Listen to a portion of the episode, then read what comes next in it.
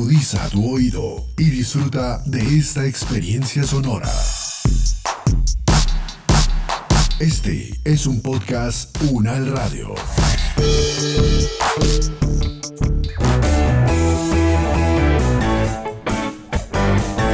Salud Unal, contigo. Escuchar, aprender y compartir información de calidad sobre bienestar.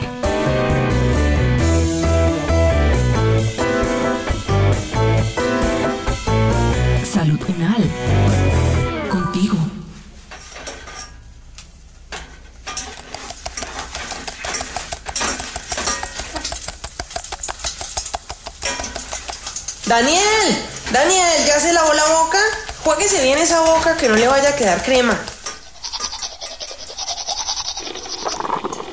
Ay, mamá, ¿otra vez usted con ese cuento? ¿De dónde sacó que echarse tanta agua es bueno para los dientes? Hay otras cosas más importantes para la salud dental. ¿No ve que la crema dental es mala? Y si eso le queda en la boca, después se lo traga y le hace daño. Obvio no, ya sé. Si quiere apostemos, llamemos a mi prima Carol, que es profesora de odontología de la Universidad Nacional, y ella nos va a sacar de la duda. Listo, ya la llamo y espere y verá.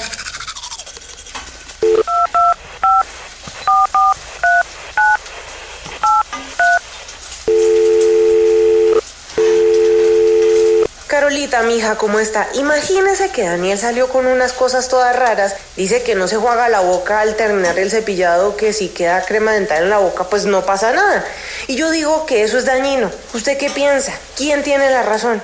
¿Qué hubo, tía Luzma? ¿Cómo están? Bueno, su merced me preguntaba por qué es importante el flúor al momento del cepillado y cómo debería ser un buen cepillado. Entonces, tía, tenga en cuenta que el flúor es muy importante al momento del cepillado porque ese flúor de la crema dental es la fuente de flúor más importante que uno le puede dar a sus dientes para que se protejan de la caries, que es la enfermedad más común que le da a los dientes, como su merced sabe. Entonces, ese flúor que uno, digamos, utiliza en el cepillado, con la cremita dental queda allí circulando y se pega, digamos, de alguna forma a los dientecitos y los protege de esa posibilidad de que les dé caries. Eh, por eso el flúor más importante es ese, ¿listo? Es el de la crema porque permite que otra vez esos dientecitos se remineralicen, digamos, se, se pongan fuertes durante el día cada vez que uno come, etcétera se desmineralizan un poquito los dientes y gracias a ese flúor nuevamente pueden eh, estar otra vez fuertes, mineralizaditos y protegerse de la caries. El flúor también eh, tiene una función de ayudar a controlar un poquito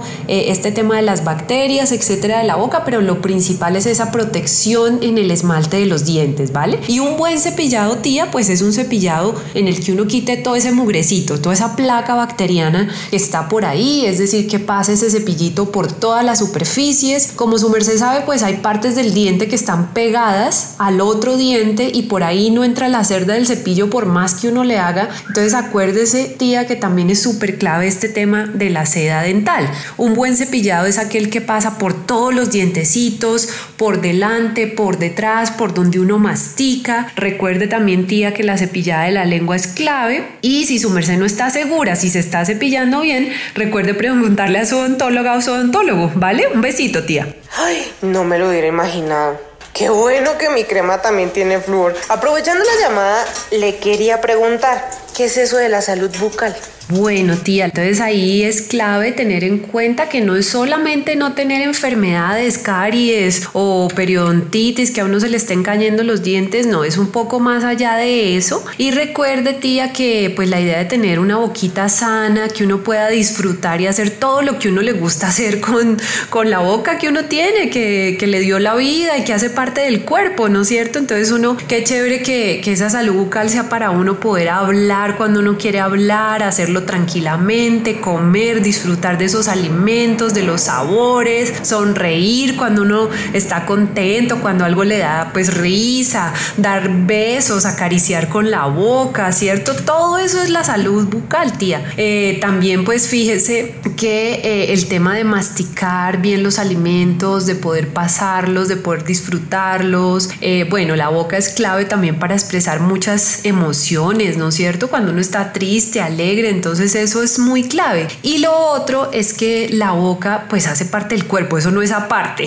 ¿sí? Entonces eh, está relacionado con todo lo que pasa en, en, nuestro cuerpito y esa salud bucal está relacionada pues también con algunas eh, cosas que pasan, por ejemplo, a nivel cardíaco, e incluso con salud mental se han relacionado los temas de salud oral, pues con la salud en general de las personas.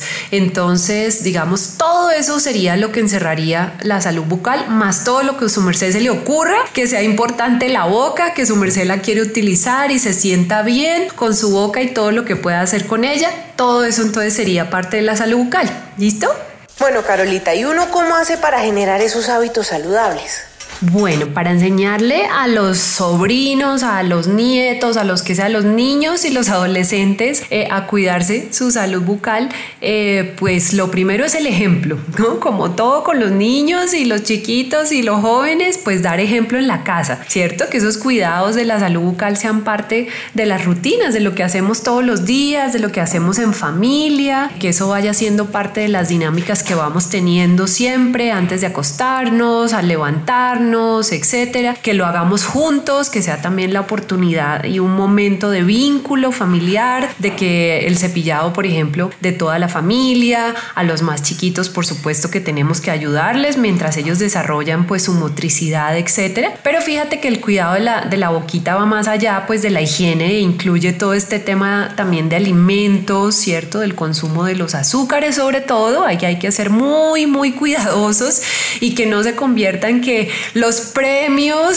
sean siempre cosas dulces, el azúcar sea entonces cosas chéveres, cosas buenas, no, hay que tratar un poquito de romper ese, ese círculo eh, y también pues que el premio y la cosa chévere no sean necesariamente cosas dulces, ¿cierto? Sean otro tipo de cosas, de experiencias y otro tipo de alimentos y demás. Entonces también eso de aprender a cocinar juntos, cosas que sean ricas, que tengan muchas frutas, muchas verduras, eso también es, es muy clave. Que desde chiquitos y chiquitas vayamos al odontólogo. Ojalá que esa primera visita cuando somos muy chiquitos y bebés no sea por dolor, porque ya tenemos una muela picadita, etcétera, sino para conocer el consultorio, al odontólogo, a la odontóloga. Eso también es absolutamente clave. Y todo el cariñito y todo el amor que nunca sobra. Y eso siempre sirve para la salud de la boquita, del cuerpo y de todo.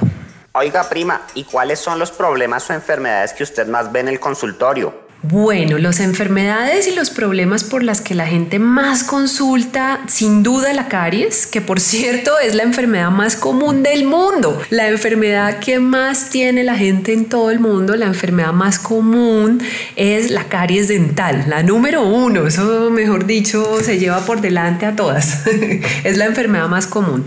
Entonces esa es por, por la que más consulta la gente, claro, los problemas relacionados con la caries cuando ya es más avanzada también si hay afección pulpar, es decir, del nerviecito de la muela, ya hay dolor y demás, todos esos problemas también.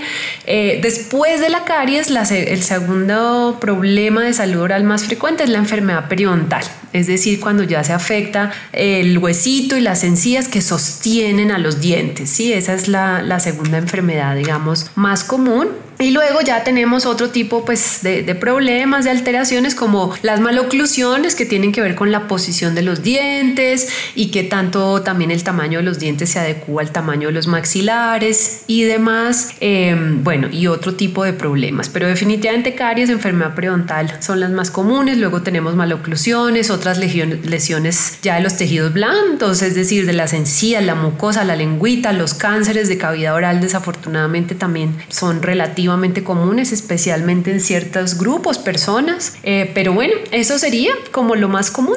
Ay, Danielito, pero usted tan preocupado por su salud bucal y se la pasa tomando gaseosa y masticando chicle. ¿Cierto que eso es malo? Sí, súper recontra malo.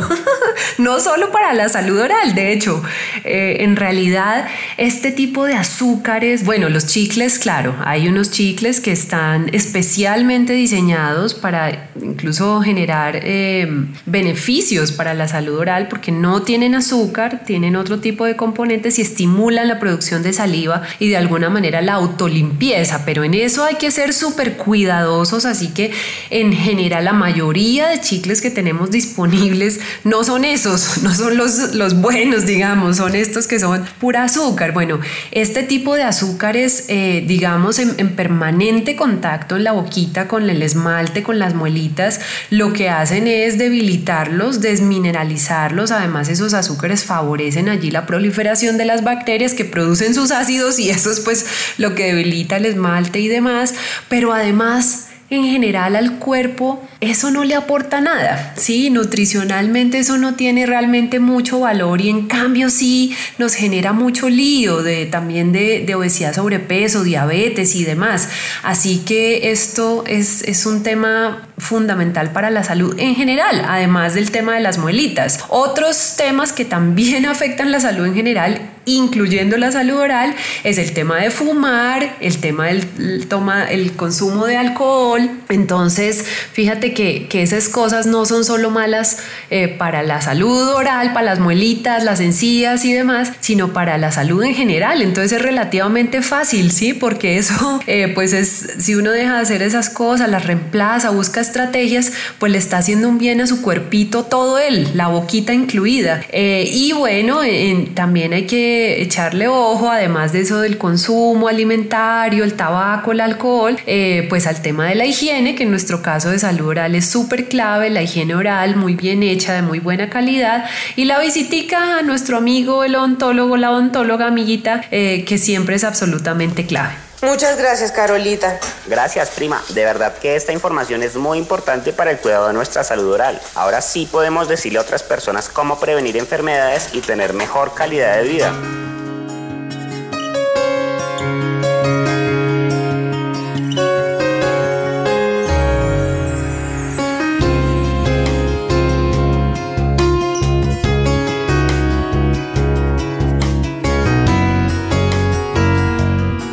Es el momento de que cada uno desde sus hogares aporte en el cuidado de su salud y de su comunidad. Es tiempo de sumar. Este podcast contó con la dirección de María Luisa Cárdenas, profesora de la Facultad de Medicina de la Universidad Nacional de Colombia. Coordinación General, María Fernanda Lara Díaz. Investigación y producción periodística, María Camila Reápira, María Camila Gómez y Jaime Méndez. Producción general, Diana Samira Romero. Experta invitada, Carol Cristina Guarnizo, odontóloga y docente de la Facultad de Odontología de la Universidad Nacional de Colombia con la actuación de Santiago Gómez Lugo y Joana Galvis. Producción sonora, Edgar Huasca.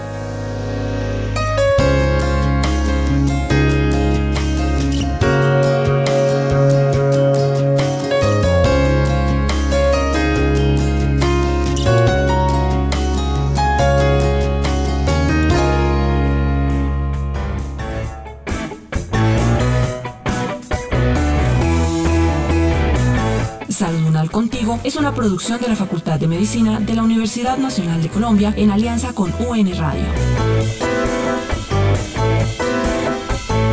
Salud Unal. Contigo. Las opiniones aquí expresadas son de entera responsabilidad de sus autores y solo comprometen a los realizadores de este podcast. No representan necesariamente el pensamiento de la UN Radio ni la posición oficial de la universidad. Este y otros podcasts en nuestro sitio web podcastunradio.unal.edu.co. Universidad Nacional de Colombia, proyecto cultural, científico y colectivo de nación.